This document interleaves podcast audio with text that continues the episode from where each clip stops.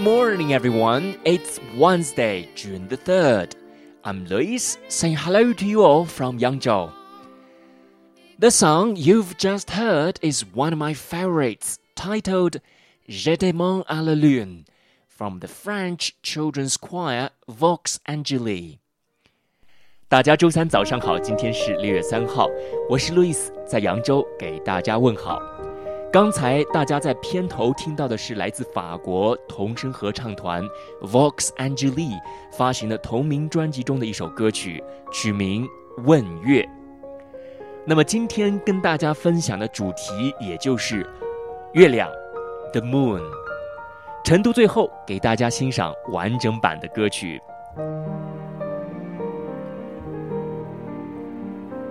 Mythical meanings are attributed to Yue Liang in Chinese legends. Legend had it that Chang'e, the wife of ancient Chinese hero Hou Yi, stole her husband's elixir and ate it. Then she became a fairy and flew to the Yue Liang she lived alone on the Yueliang with the only company of a rabbit. Worshipping Yueliang is an ancient custom in China. Around Yueliang represents family reunion and often reminds people of their family. An ancient Chinese poem says, Raise my eyes to the Yueliang, lower my head and think of home. That's all about this morning's reading. Now let's enjoy J'ai demandé à la lune from Vox Angeli.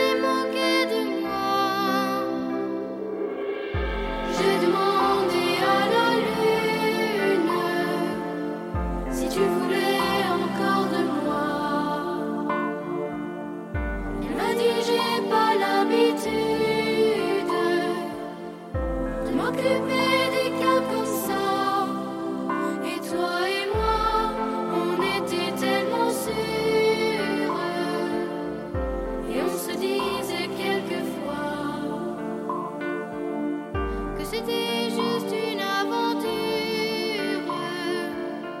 Et que ça